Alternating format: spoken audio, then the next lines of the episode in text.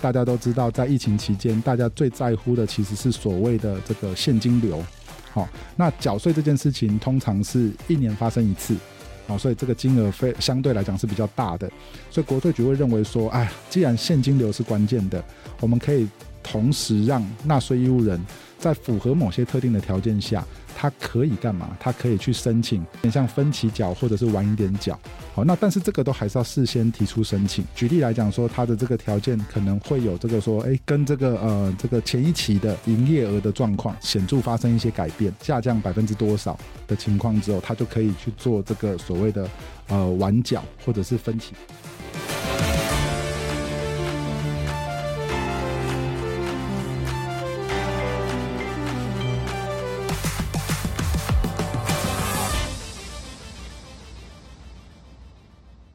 本系列主题由经济部中小企业处与法律白话文运动跨界合作，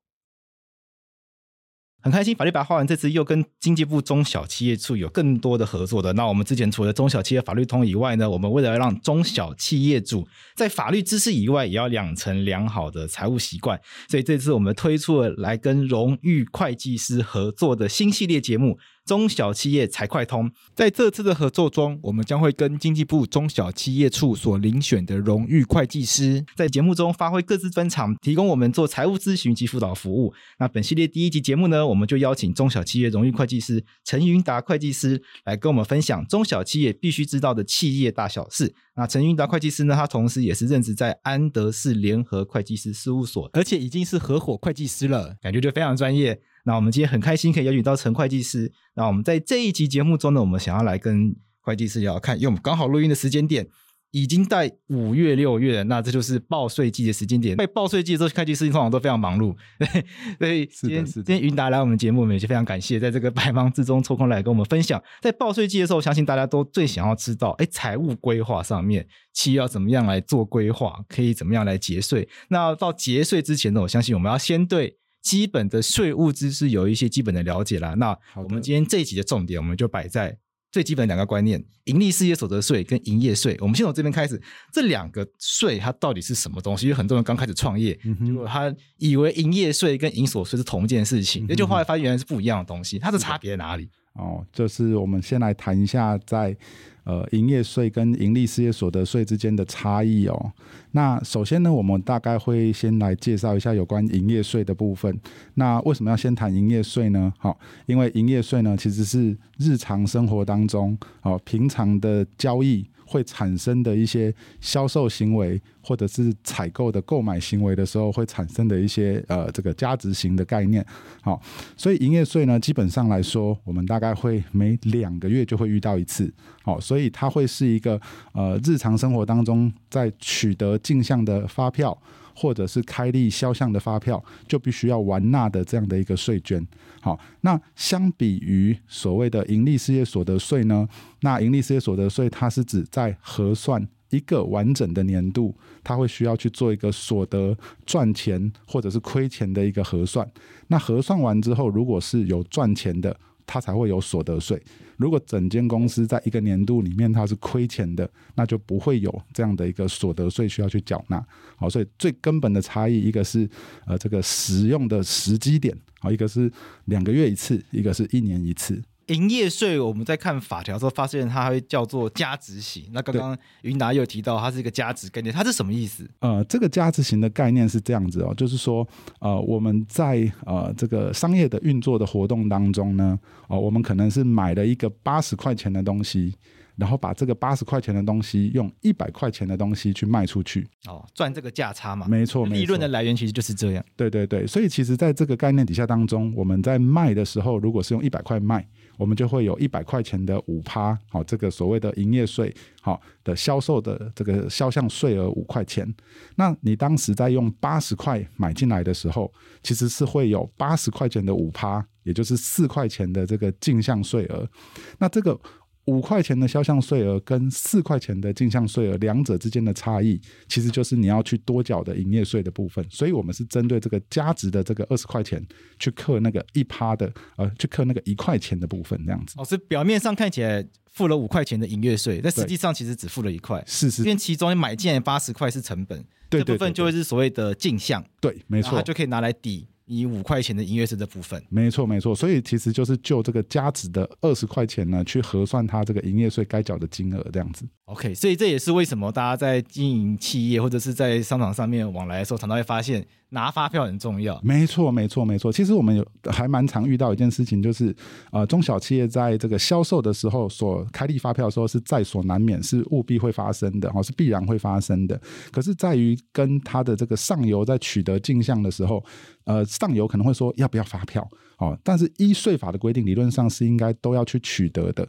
好，可是有的时候这个呃一个不小心忘了取得，或者一个不小心跟对方达成的协议没有取得，其实过程当中就会造成自己这个进项不足。好，进项不足而产生的后面的问题，就不单单是营业税喽，可能甚至到后面的所得税的部分都会产生一些影响。OK，因为大家常常会听到。有一种谈法嘛，就是说这个不要开发票算你比较便宜。嗯，那有的时候表面上看起来便宜，可是税务上可能反而会有损失。没错，没错。其实，在实务当中，哈，就是说，呃，透过。呃，发票开立这件事情，其实是要去追踪的是整个呃整个销售税、加值税的体系底下当中，它有一个完整的进销流入的概念。但因为如果任何一个关卡它没有去取得哦前一轮好上游的发票的时候，它其实会导致这个税负的负担会去堆积在这个没有依照规定的这个单位身上。哦，所以它会产生这样的一些影响在，哦，对，所以我会觉得就是这个也是这个今天特别来分享的时候，哎，有一些不一样的主题，哦，不一样的类型可以跟大家再去做讨论这样子。但我们也常常发现有一些不能够开发票的状况，比如说有一些人可能是个人的，他会做他自己个人的工作室，所以他没有办法开发票，或者是他根本就没有成立任何的商业登记，是，所以他可能都是以个人的名义去签劳报单。那这种情况下不能开发票，很多公司就会说：“哦，你不能开发票，我就不太愿意跟你合作。”其实也是这种，也是这种税务上的考量。呃，应该是说在呃刚刚提出来的这个问题的类型上，哈，呃，我们会说，如果今天是它是符合扣缴的义务、扣缴的。项目的时候，它可能就不是用发票税啊、加值税的这个体系，所以一般来讲，像什么样的呃费用款项，它是会走扣缴的类型呢？举个例子，呃，假设今天你是跟自然人房东承租房子。好，那房东在出租房子的时候，他会有一个这个租赁的所得。那房东本人是个人，是自然人，他不具有开立发票的这样的一个资格。好，所以房东的这个租金，他可能没办法好做这个发票进项的这个取得。那又或者是说，像我们去这个购买专业劳务，好像是购买的律师服务或购买会计师的服务。那像律师跟会计师，他也是做这个所谓的自然人。专业人士的服务的提供，所以他们也不会有这种所谓的发票能够去提供。好，所以如果假设是像购买这种跟自然人为主为导向的服务的时候，他其实是没有办法取得进项的发票，哦，他就没有办法去做这样的一个抵免。可是这个也是在呃税负核税呃这个核算税负上当中，他们一个先天上的一些呃挑战，然后先天上设置设计的一些情况在。对，那我想。我们讨论到这边的话，我接下来就想要跟我们的云达讨论看看，说我们刚刚讲到了这种状况，就是盈利事业所得税跟营业税的差异。对那就也会有人进一步想要问说，他开始创业，是。那这个时候就要面临抉择。像我身边就有朋友，可能像我现在可能刚过三十岁，身边有开始的朋友，他想要出来创业，然后就会问我说。他应该要选择，哎，先用个人的名义接案好，嗯、还是去登记工作室？对，然后就那我就说，其实那在法律上叫我们叫商号啦，那我们登记商号，嗯，或者是直接成立公司，嗯，他就问我说哪一种做法比较好？那我是律师嘛，那我当然就是我是从小法律角度分析嘛，公司是法人是，然后有限责任，商号是商号，其实就是你个人还是回到自然人的体系，还是无限责任等等的，对，那这个是法律责任上的分析。那税务上面做不同的选择上面会不会有所差异？嗯，这个问题非常的好，我们。大概一般都会跟呃这个创业的这个新创伙伴，我们会跟他分享几个面向哦。第一个面向是，你做这件事情，你有没有必然要开立发票的需求？好，必然要开立发票的需求，指的是你的交易的对手，你预计要提供的服务或销售的产品，哦，那你要卖给他，你要提供给他的时候，他会不会要求你要开立发票？就对方会不会要求开发票？是，OK。因为如果对方会要求开发票的时候，基本上你在提供相关的这个发票的基础的时候，你可能建议就要有一个法人的资格。我们大概就会建议走这个呃公司形态的组织。好，那如果你选择的是我们刚刚提到的这个商号，好，或者是所谓的独资合伙的企业，好，那它基本上来讲，就是它也可以去开立发票，好，它也可以去开立发票。商号其实也可以开发票，对，但是它有一个呃，就是我们呃这个大家所熟知或听过的，就是诶，他们可以是透过走这个小规模营业人的方式，可以去做。免开立发票的这样的一个优势，就是在某一些店家，他们会贴一个圆形的黄色的那个，没错没错，免用统一发票，啊、对。对对对，好，那这个免用统一发票跟这个小规模的这个类型哦，其实就很接近，好，所以我们一般听到的像小吃店啊、文具行。哦，这个企业社，它可能规模狭小。那以规模狭小的概念，在法律上呢，我们大概会从商业会计法的角度去核算，然后会去评估。那商业会计法，它在这个呃负责底下当中有提到，如果公司月营收在二十万以下，或者是公司的资本额在五万块以下的时候，它是有符合这个小规模营业人的这个呃条件的。好，那假设今天它是有符合小规模营业人的条件的时候，其实在税税务上它也有这样的一个优势，就是我们可以透过好。跟这个国税局的管区跟他确定说，我是不是有符合这个税上当中小规模的定义？好，一样也是用这个一个月二十万以下来做一个衡量的基础。好，那如果有符合，那他就可以适用这个免用统一发票。免开统一发票的条件，好，那他就会比较合适的去走呃这个小规模企业的概念。那回到刚刚在提到的，就是有关开立发票的这个依据哈。所以第一个条件是你要不要开立发票？OK。那第二个条件就是我们刚刚有有简单提到，就是说，诶，如果我今天的对象他不是需要取得发票的，而且我的销售额规模狭小。我还在尝试这样的一个阶段，我还在努力的想要找到我的商业模式，还在努力的想要找到我对的产品。呃，只要一个月的营业额在二十万以下的时候，其实就符合小规模营业人的定义。呃，但是啊，最近我们还蛮常遇到的，其实就是呃，在疫情期间，大家其实都会想办法去创造额外的收入。而这个额外的收入呢，大家通常都会透过网络的方式去做所谓的一个销售。好、哦，那国税局其实在针对这个所谓的啊、呃、电子商务，或者是说网际网络销售的这个部分呢，比如说网拍这一类，没错没错，它其实有一个额外的规定哦，就是如果说假设你今天是透过这个呃电子商务的方式哦，网际网络销售的部分，如果是每个月在销售金额啊、哦、销售货物达八万块以上，好，或者是网际网络销售，哦，销售劳务达四万块以上的时候，其实他就要去特别留意一下，他就有需要去完成相关的税籍登记。好，那完成这样的税籍登记之后，他就会有针对电子商务销售货物或劳务的。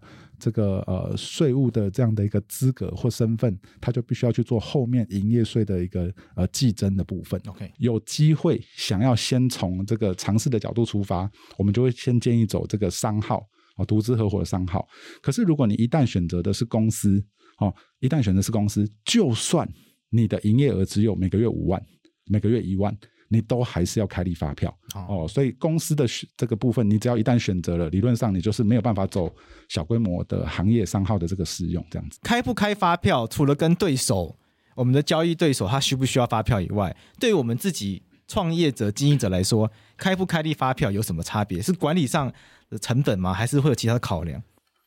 那接着我们讨论到开不开发票对公司有什么影响的这个概念的时候啊，其实我们还是要先回到就是呃公司企业在自己经营的时候，他自己衡量的呃跟管理的面向跟角度。好，那呃原则上依法律的规定哦，依税法的规定，只要有营业行为，好，它都是应该要去做到跟开立发票有关的连结。好，那对于说呃新创业的伙伴底下当中，呃开立发票。呃，它其实只是一个呃，后续在对于国税局核算税负上的一个交代。好，可是这个交代的动作，我们要极度的或者是高度建议要避免去以税务的规范去影响你企业的经营。好，为什么呢？其实整个企业它在营业的过程底下当中，呃，企业应该要有的发展，企业应该要有的未来，它一定是远比呃被国税局课税来的重要啊。对对哦，这个是一定要先强调的。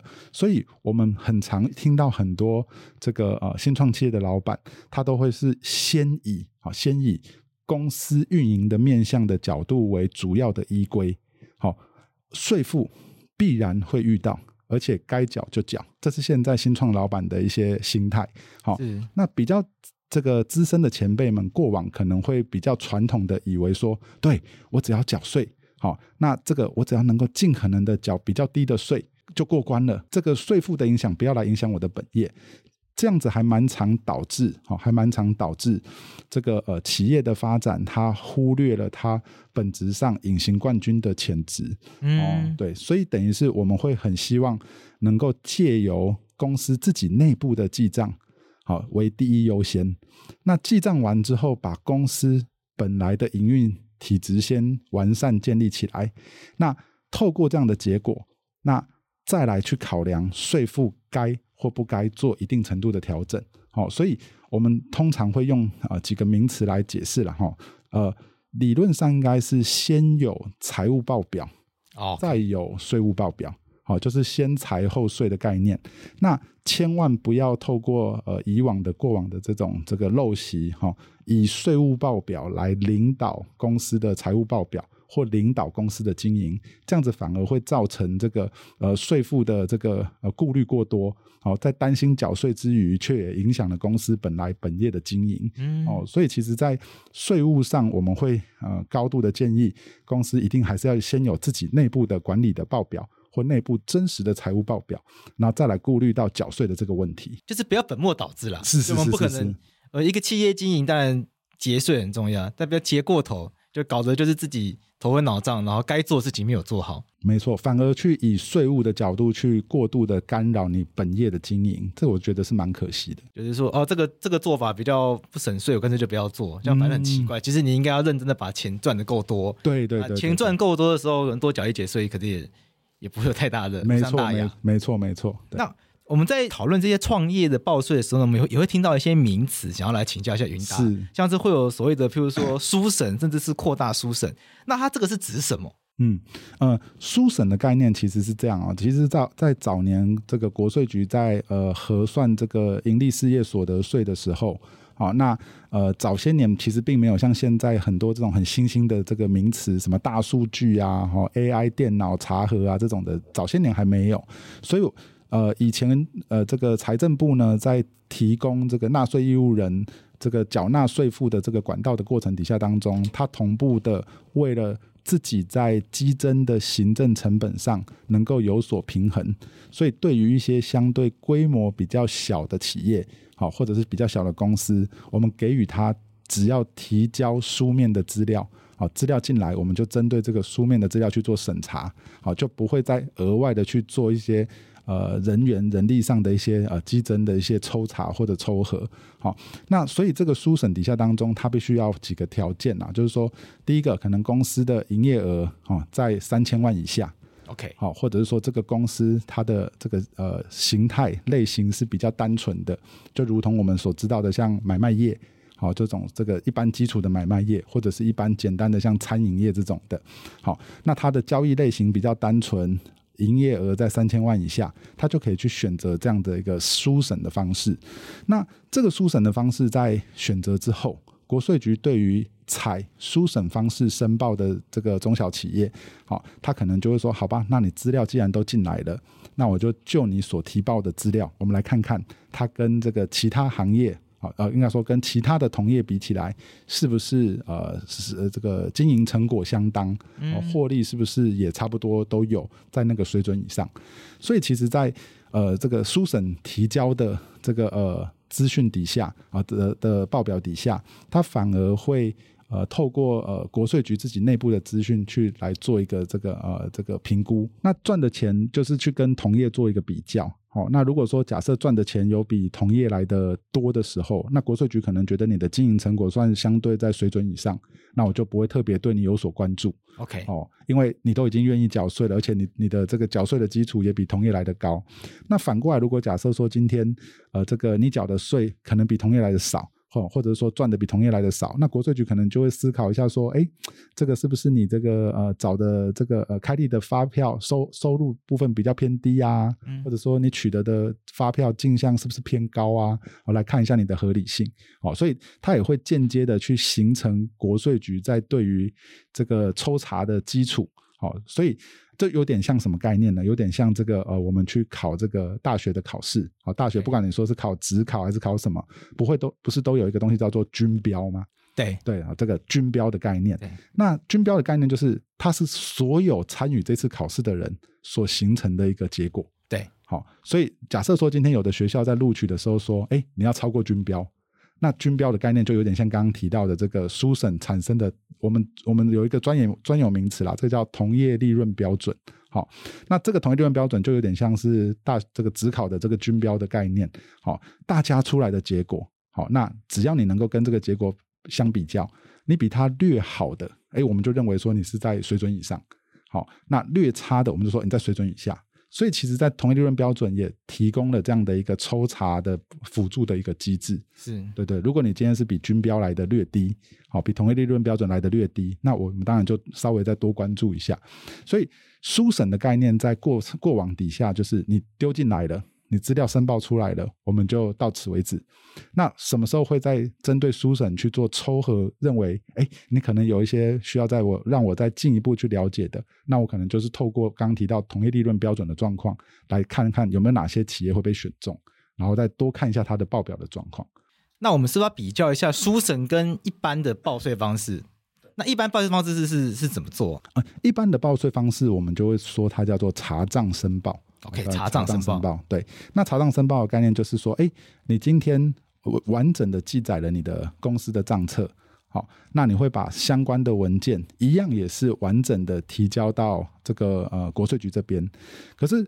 查账的概念就变成是说，我今天国税局跟你要你的账册的时候，你必须得提得出来你的账册到底记了什么东西。OK，对，那书审的部分可能是只有就递交进来的报表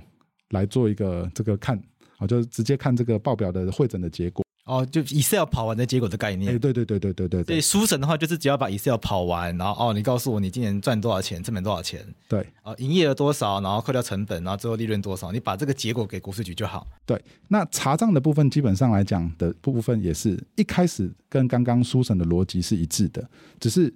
对于查账的案件来讲，国税局要你把后面的明细交出来的时候，你不能没有。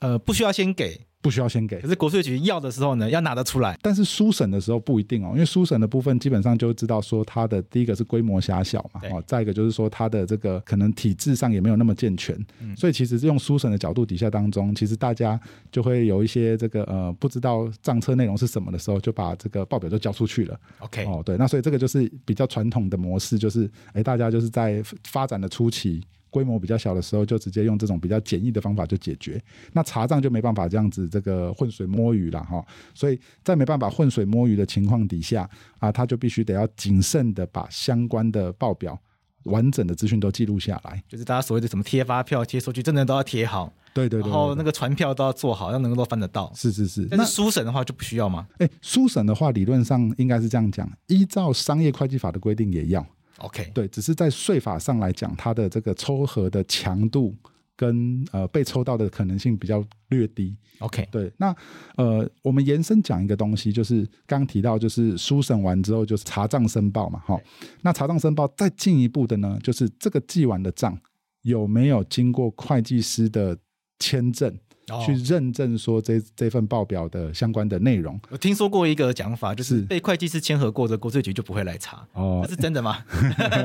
应该说被会计师签合过的呢，国税局对于这种案件，他会相信第一个是相信会计师的专业，而且也认证会计师的公正性啊。哈，对。所以对于说会计师签证过的财务报表，理论上国税局会给予一定程度的尊重，但还是会抽查啦。啊，但还是会抽查。但是比较。可能可能因为这个国税局就会觉得这个有专业的查核过是可信的，是所以他就不会放这么多行政资源在这上面。呃，这个也也许是一个可以推敲的面向。所以从我们刚刚提到像说像是这个书审到一般的查账申报。到会计师的签证申报，大概就会是这三种层级啊，就是书审就是指在针对比较小微企业啊，那查账就是指说，哎，那我也许就是自己记完了账，好，那我我可以去做一定程度的递交文件，但是还没有经过会计师的这个签证，哈，或者是账是我自己做的啦，哎，对对对对对对，那会计师的签证它就会变成是比较完整的，就是被认证过的，是是是是是是是，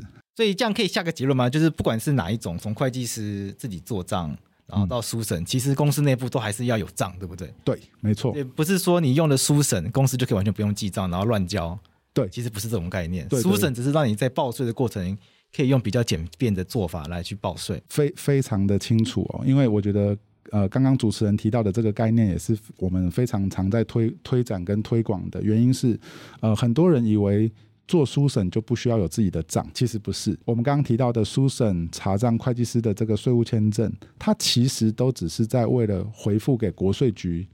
来决定你该缴税或该如何去完成税负的这个核算。可是实际上在公司自己的经营面的时候，你还是要回到你自己的产品是否获利。呃，这个客户是否赚钱，他都还是需要有账当做基底。好，这个会是我们会一直建议这个中小企业主或者是新创企业的老板要去理解跟学习的。对，因为如果你自己都不记账的话，你怎么赚？公司有没有赚钱？可是表面上看能赚多钱，就实际发现根本就在亏钱。没错，这种状况其实也是会有的。哦，非常常见，非常常见。对，那。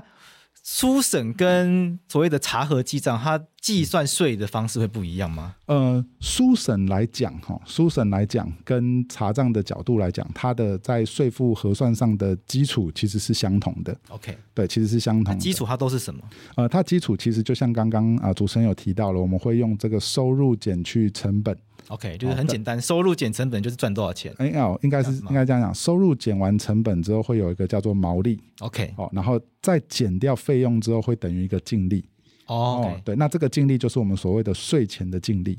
OK，在会计上面，成本跟费用是不同的概念。哎，对，这个问题也不错。成本跟费用的差异该怎么去区分？好，我们如果用一个比较直觉的角度来讲，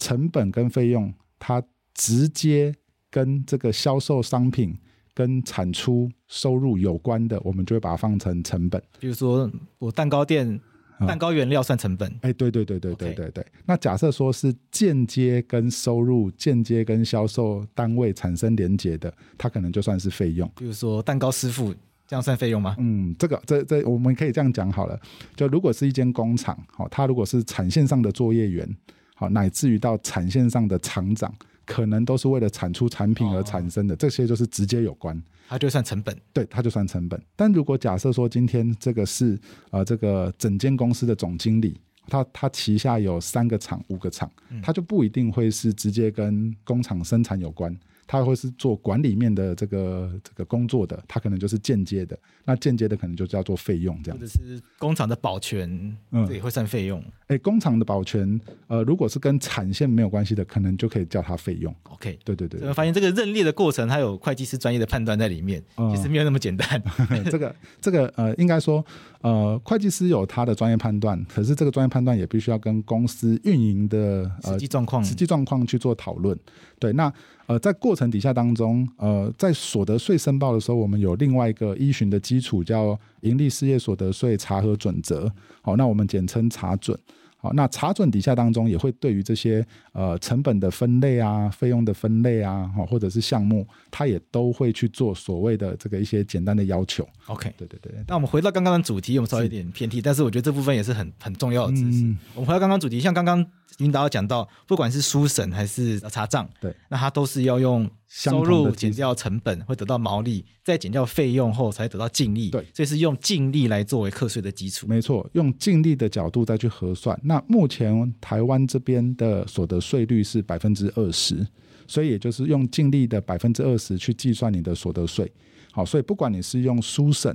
还是用这个呃这个呃进呃查账，那理论上都是这样的一个角度。OK，好，那原则上来讲，在呃书审的角度底下当中，我们一般也都很清楚说啊，这个哈呃，因为我们没有这样的一个呃完整的账册，好，所以我们可能就是用一个简单的自己核算出来的结果，就直接去做这个税负的这个申报，哈，书审的申报。所以有的时候在书审的这个申报过程底下当中，我们大概就会用我们刚刚讲到这个同业的基础，哦，同业的平均的水准，我们叫同业利润嘛，嗯。所以假设我是一个买卖业，啊，假设我是一个买卖业，我做一百块钱的。这个业绩啊，一百块钱的营收，那买卖业的同业利润假设是六趴啊，假设是六趴，那我们在核算税负的时候，我们可能就说，对，我做一百块钱的营收，我大概会赚六块钱，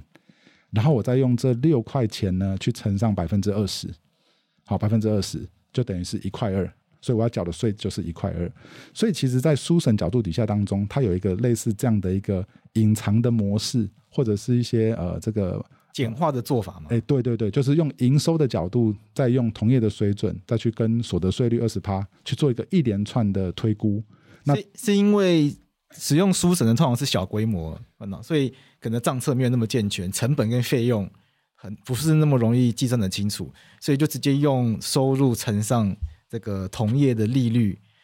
直接推算出一个所谓的利润，然后再用这个推算出来利润直接课税。嗯，对，这样讲吗？哎，这样讲，这样的理解也算是呃，算是也算是正确了哈。因为等于是说在，在呃小规模企业在书审的情况下，他可能可以用这样的角度去推估自己的税负的负担。好，那呃这个部分的做法，其实就是刚刚提到的，我们的计算的逻辑都还是用净利的二十趴，只是那个净利形成的过程。书审的时候可能有一些这个同业的参照，哦，或者我们叫偷吃步的过程，对。但是这个查账的部分，查账申报部分，这个过程包含过往经历发生的成本或者是费用，以及它的分类等等的，这些其实都是要经过完整的一个呃记载的。好，那这个是我们讲说这两者之间些许的差异，这样子。因为对对律师来说，虽然律师是学法律，可是税法对律师来说真的非常困难。所以律师工会前一阵子有办课程，在教律师怎么报税。OK，然后今天那课程中，会计师就建议说，大家要去评估自己律师事务所的那个设账的程度。是，他说，如果是他建议，他建议就是个人型小律师，就是直接用书审的，然后去是试用这个方式会比较简单。嗯，但是他说会有个困扰，是假设你今天真的赔钱。对。可是有可能用书审的话算出来，你还是得要缴缴税哦。这个这个呃这样的一个理解过程当中，我们也要帮大家稍微再澄清一下，或者说再跟大家做一个简单的说明哦。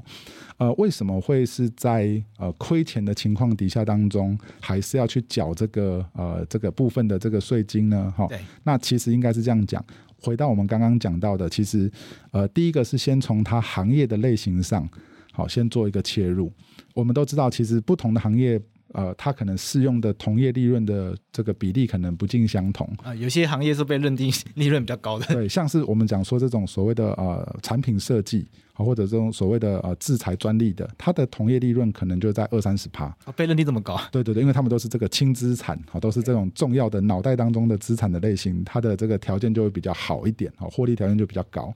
那我们刚刚讲哦，如果是书审的时候，其实国税局他只知道你有这个营收，你理论上跟同业应该要有相同的水准，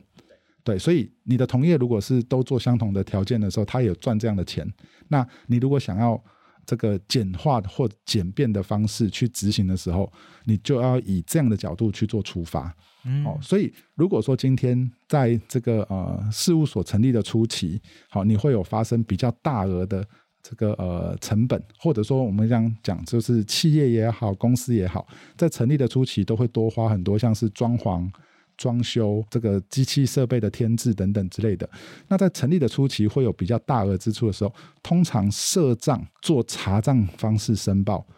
会比较有利，原因是因为它在初期的成本花费会相对多，而且有可能初期确实在营收还没那么稳定的时候，它会有比较多的这个呃变化在那。完整的设账底下当中，好处就是，当国税局真的挑战你没有跟同业赚的差不多的时候，你能够有东西拿得出来跟国税局去 defense。对，你要证明自己自己真的有亏钱。对，证明说我确实花的钱有花出去，也确实没有赚那么多。好，所以其实在呃选择书审的角度底下当中是没有办法去做这样的一个主张。因为你其实，在账册的递交上，其实是比较受到质疑或挑战的。所以回到刚刚主持人提到的，就会是这个部分会比较难去跟这个国税局主张说啊，我就真的亏钱呐，哈，因为我如果采的是简化的模式，那我确实有这个呃是现实面的一些顾虑跟考量，需需要去配合国税局的做法。那如果是采用查账的，就是哎，我所有的收入记载都很完整，所有的费用记载也都很完整的时候，我其实经得起国税局的查核。那我们就会说，如果经得起查，那你就设账，就用查账的方式申报。亏一块就亏一块，亏十块就亏十块，对，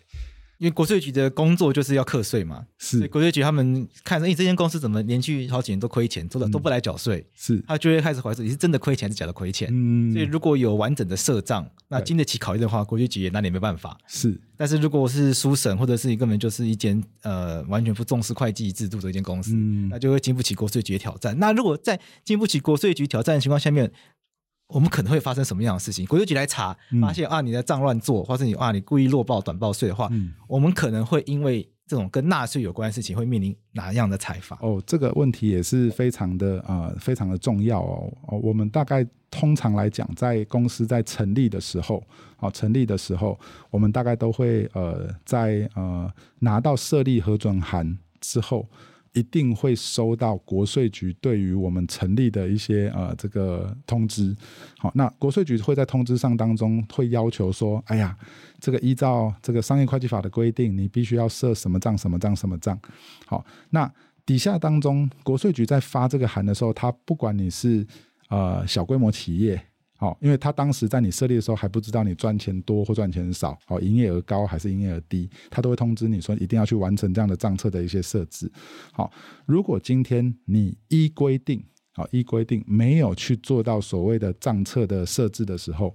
也许国税局在初期会建议你去做这个改进呐。哦，先辅导，对对对对对，哈，因为呃，台湾缴税这件事情啊、呃，还算是比较人性化一点，也就是说，国税局对于所有类型的案件，理论上都会先进行到这个啊、呃、通知，哦，或者是发一个这个小小的警告，哦，提醒你说啊，你这个 A 做不好。那你要改进一下 A，啊 B 做不好要调整一下 B，好，所以都还不会到说直接开罚，先举黄牌，赶快改进，对对对，改好就不处罚，对对对，包含刚刚就是主持人也问到说，假设我今天在这个开立发票的时点上，啊比较晚开，或者是漏没有开，啊其实国税局有时候也是会尽到这样的提醒说，哎，这个经检举或经查核。好，确实有漏开，好短开漏开的事实的时候，也都会要求限期改善。是对对对。那这个限期改善，基本上来讲，就是你不要再被他逮到第二次啊，或者说不要再被检举第二次。理论上，他这个这个行为面的部分，他应该就过关了。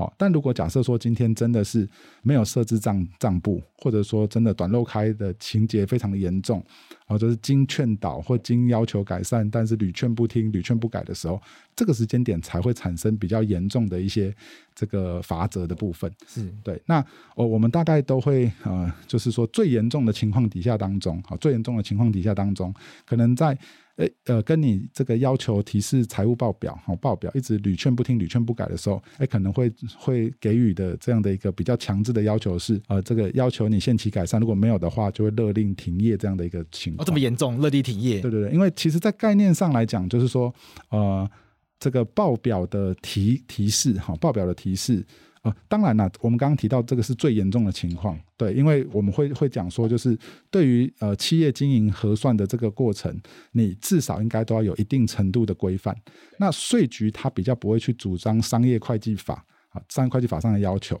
可是商业会计法的要求反而会比较重。好，商业会计法要求可能会针对这个报表不实或或者是未设置报表的部分，好，去除以可能是一万到六万，或者是。三万到十五万，好，或者是呃这个五万到三十万，那这很重哎。对对对对对对对。那如果是针对故意呃这个做假账的部分，可能就是这个六十万，甚至是五年以下有期徒刑的。这叫刑事责任。对对对对对对对。那这个是商业会计法的要求，可是税法基本上它都还是所谓的行政法。好，行政法或者是一些这个相关的一些呃这个罚罚罚款的部分，然后所以它的条件多半都是这个违规后要求你改善或者是处罚。对，但有些人会不会想说，那被处罚的话，就把它认列在费用或损失，那回过头来也节一点税？这个讲法好像好像是被打脸，对不对？对，这个这个哈，之前呃在在。职业的经验当中曾经听过，好，但是应该说，呃，我们必须要回到在这个所得税法当中，对于成本跟费用它发生的这个过程，好，第一个是不是营业所必须？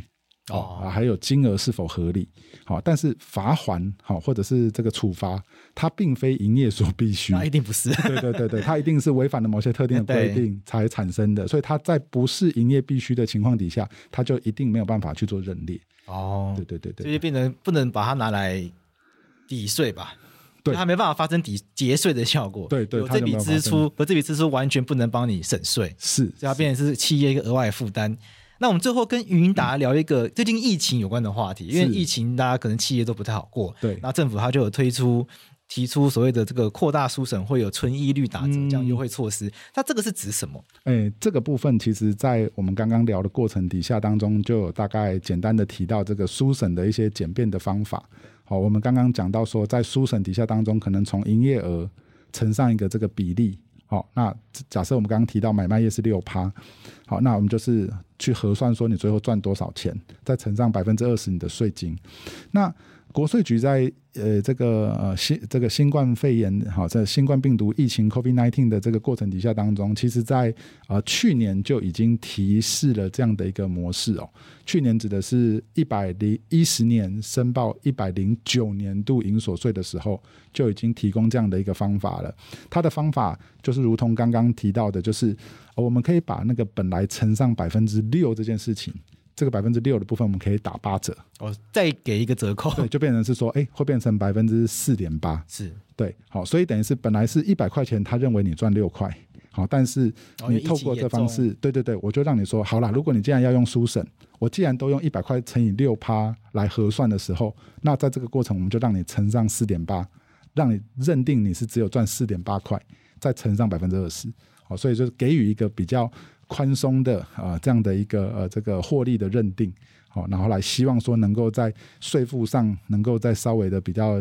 这个轻税减征一点，让大家这个比较有机会能够一共度这样的一个难关，这样子。那我看国税局也有说，如果企业有困难的话，这个缴税可以延期或分期，那这个。会不会有一些考量是我们可以来想想看，需不需要这样做？国税局对于现在在这个呃这个缴纳税金金额的情况上，因为大家都知道，在疫情期间，大家最在乎的其实是所谓的这个现金流。好，那缴税这件事情通常是一年发生一次，好，所以这个金额非相对来讲是比较大的，所以国税局会认为说，哎呀，既然现金流是关键的，我们可以。同时，让纳税义务人在符合某些特定的条件下，他可以干嘛？他可以去申请分期来缴这个税。哦，不要一次缴那么多。对，就是有点像分期缴，或者是晚一点缴。好，那但是这个都还是要事先提出申请。举例来讲说，他的这个条件可能会有这个说，哎，跟这个呃这个前一期的营业额的状况显著发生一些改变，下降百分之多少的情况之后，他就可以去做这个所谓的呃晚缴或者是分期啊、呃。如果说有一些相关的这个市政是存在的时候，其实是可以给予这样的呃一个通融啦，或者是晚缴部分。那国税局在这这个过程底下当中，它也同步的开放说，我们刚刚提到说，呃，在这个营业税的部分，好，营业税的部分，我们刚刚不是有提说啊，价值型营业税是就价值的部分去缴纳的税负吗？呃，我们在营业税底下当中，通常还会有一另外一个，就是我们的进货产生的进项税额。好，那这个进项税额在销售上如果都还没有呃这个一直卖掉的话，它就会留抵在。公司的账上，我们叫它留抵税额啦。好，那留抵税额在一定的条件底下当中，也可以参考这一次的、呃、这个所谓的啊、呃、分期缴纳晚缴的概念，也可以去申请留抵税额的退回。哦，哦，也就也就是说，我们以前这个会说，我们的进货假设进了很多，因为疫情出货都出不掉，卖不掉。对，那这个进项税额留抵在账上。好，它可以抵以后各期，哦，明年卖可以，后年卖可以，只要公司它还是有效的，它什么时候卖就可以什么时候抵。可是这个如果一直没卖掉，那我钱不就是一直卡在税局那边，一直抵不掉吗？对对，所以这一次其实呃，在相同的概念底下当中，疫情期间也可以就这个留抵税额，好，在三十万以内。的这个部分可以直接去跟税局申请说，我们把它退回来。哦，以前是不能退的。对，以前是说，呃，只有某些特定的条件。它严格一点，对对对，像所谓的呃，这个购买像是固定资产啊的，它的这个呃这个进项是有符合条件的话，它可以退。但现在是告诉你说，只要有留底，好，那在这个过程底下当中，因为大家都缺现金嘛，我们就把先把这个留底的这个抵税权换成是你本来的。可以运用的现金，让你先去做调度跟运用，嗯，就让企业有更多会现金流充实的一个方法。是是是是是。我们今天很感谢云达会计师来跟我们分享这么多很基础的，而且也是很重要的税务知识。那在节目的最后，会计师有没有些建议给我们中小企业主？好，我我这边呃两个建议啦哈，这两个建议，第一个呃应该说两个都是针对这个中小企业哈新创企业的角度来讲。好，那其实我们在。呃，企业的经营上当中，其实符合税法规定是一个必然的过程。好，所以大家在这个缴纳税负的时候，其实应该都是会建议你们要按照这个一定的规范去进行。那因为刚刚主持人也特别关心的这个新创企业，好，小规模企业当中会遇到的一些挑战，那。我们大概也可以把一些过往的一些呃经验跟大家做一个分享哈，呃，只要是在设立的前两到三年的情况底下，好，大家也知道，呃，中小企业经营不容易，新创企业找商业模式更是困难，好，所以在前两到三年合理的亏损、适当的亏损其实是必然会发生的，好，所以其实在前两到三年就要能够马上赚钱，好，那其实也不容易。哦，所以其实，在新企业的前两到三年的过程底下当中，税局通常比较不会关注这样的企业。哦，他们也知道，就是企业起步困难，对对对，找茬没有太多意思。对对对，所以其实，在新创企业底下，呃，我们大概也都会给予这个呃新创企业主一些鼓励跟支持，特别是在还没有掌握好商业模式之前，或者商业模式还是在几经变换，还在这个蜕变的过程当中，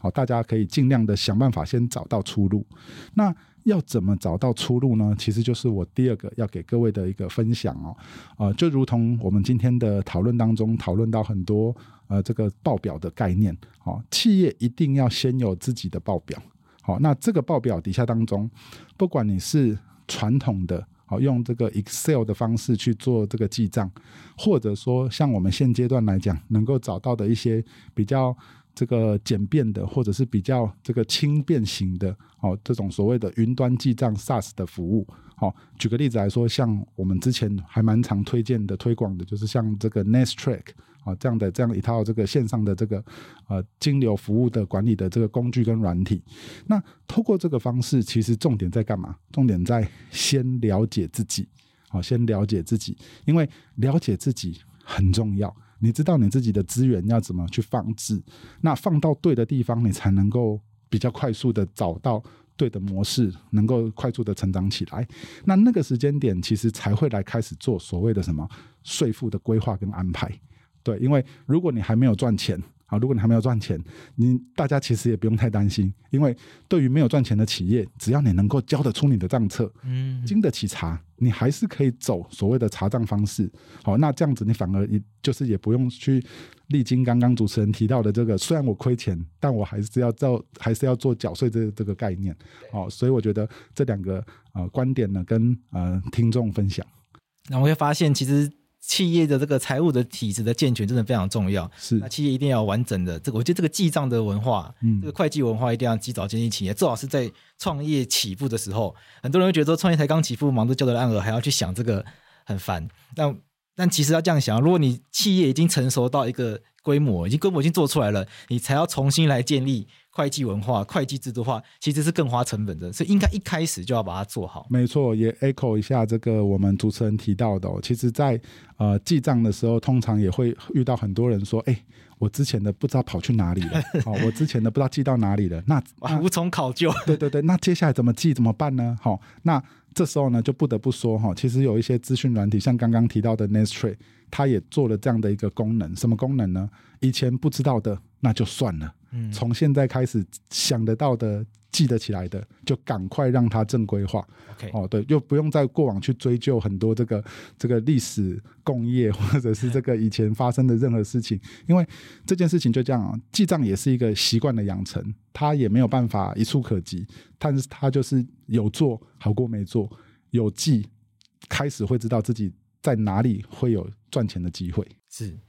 那就是王者已矣，那来者可追。如果大家听众朋友听到这边发现啊，过去都没有好好做，想要痛定思痛的话，其实现在立刻开始做都已经来得及。没错，没错。好，我们今天这一集很感谢陈云达会计师来跟我们分享这么多宝贵的。会计跟财务的经验、财务的知识，中小企业朋友如果遇到财会问题的话，可以透过我们的网站，我们的网站叫做马上办服务中心暨财会资讯服务网。那我们有把网址放在我们今天这集的节目资讯栏，大家可以到这里来提出你的问题。那如果你是中小企业主，或者是你公司相关的主管，或者是你正要创业，有问题不知道去哪里问的话呢，你也可以到这个网站来，这边有会计师朋友来这边提供相关的咨询，可以提供我们财会规划以及税务问题的相关回答。他们也可以提供财。快诊断来帮助我们找到适合的会计师和财务顾问。那经济部中小企业处除了提供企业财会服务之外，也提供许多企业的辅导资源。如果企业朋友有遇到企业经营相关问题，欢迎拨打马上办服务免费专线零八零零零五六四七六。